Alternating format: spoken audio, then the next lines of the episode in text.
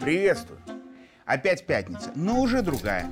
Снова закончились, но уже другие новости. По-осеннему меняется и погода. Хотя вот меня по-прежнему зовут Лавров, даже когда не зовут. И тогда я все равно прихожу по пятницам. После новостей со своей международной рубрикой «Лавров за гранью». Потому что в этой рубрике каждый раз все неизменно бывает очень «за». И события заграничные, и аналитика эту самую грань переходящие переходящая традиционно на словах, хотя и на личности бывает тоже. И особенно я перехожу на личности из мирового закулисья, о которых в эту вполне себе осеннюю пятницу можно определенно сказать одно. Кое-что у них, у всех, таки да, поменялось.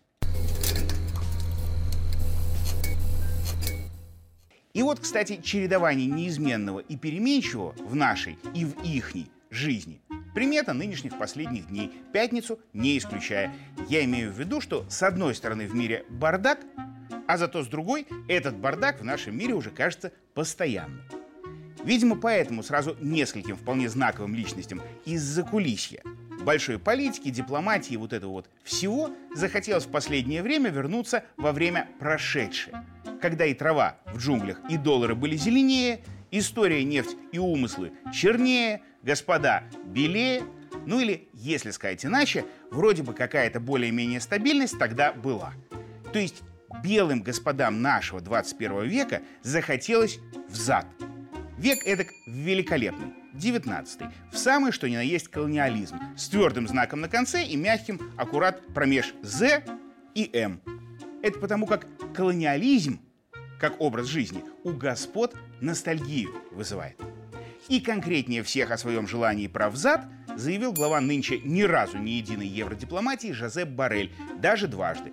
Так в первый раз на встрече с дипломатами даже не матом молвил, как раз в стиле 19 века, цитата, «Европа, мол, это цветущий сад, где свобода и равенство, а кругом дикие джунгли, которые в садочек хищно свои жадные лианы запустить норовят, а потом и добавил, что, несмотря на опасности, все же самое время садовникам в джунгли идти лесом.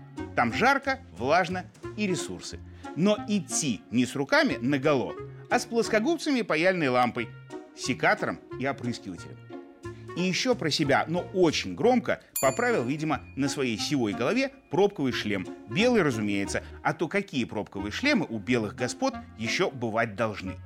В ответ из джунглей Барелю прилетело.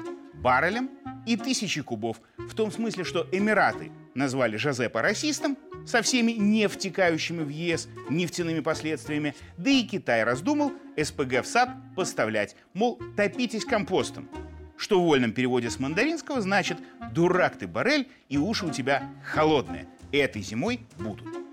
И вот как только джунгли лианами труп отхлестали главу евродипломатии по наглой белой морде, он тут же свое колониальное мнение как раз взад и взял. Извинился и даже снял про себя, но очень громко, пробковый шлем и голову пеплом посыпал, видимо. Это просто на сединах пепла невидимо. И точно такая же штука случилась и с Байденом, только больше, но другая.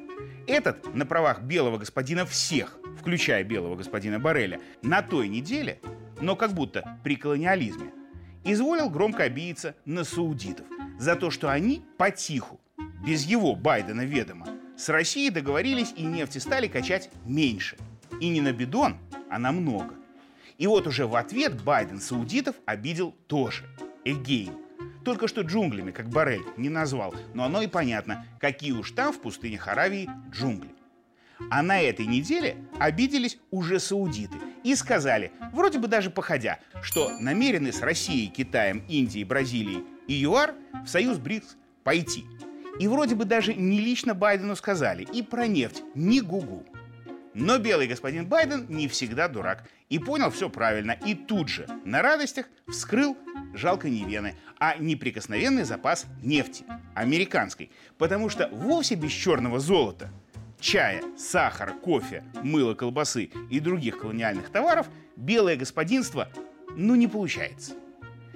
И чтобы никто не думал, что такое случается в наши дни только с серьезными западными господами, тут один польский министр захотел в Южную Корею через небо Поднебесной слетать и пролетел. Но не в Сеул, а как фанера над Пекином, Потому что китайцы вроде его не пропустили, вроде не захотели. Наверное, потому что ранее Варшава по команде Вашингтона подружилась с Тайбэем, показав Китаю, что Польша фантомными болями колониальных империй страдает тоже не своими, конечно, а за компанию с их господами из США. И вот все эти три случая с европейцем, американцем и поляком в пробковых шлемах совокупно показывают перемены на глобусе таки да есть, но и постоянного желания белых господ устроить колониализм Эгейн не отменяли. Что победит в итоге, увидим в новостях и обсудим как-нибудь в пятницу в международной рубрике «Лавров за гранью», если, конечно, кто-нибудь не захочет вернуться из нашего 21-го, минуя 19-й, сразу в век каменный. Но этого, слава КПСС, не произошло. Пока. И пока, пока.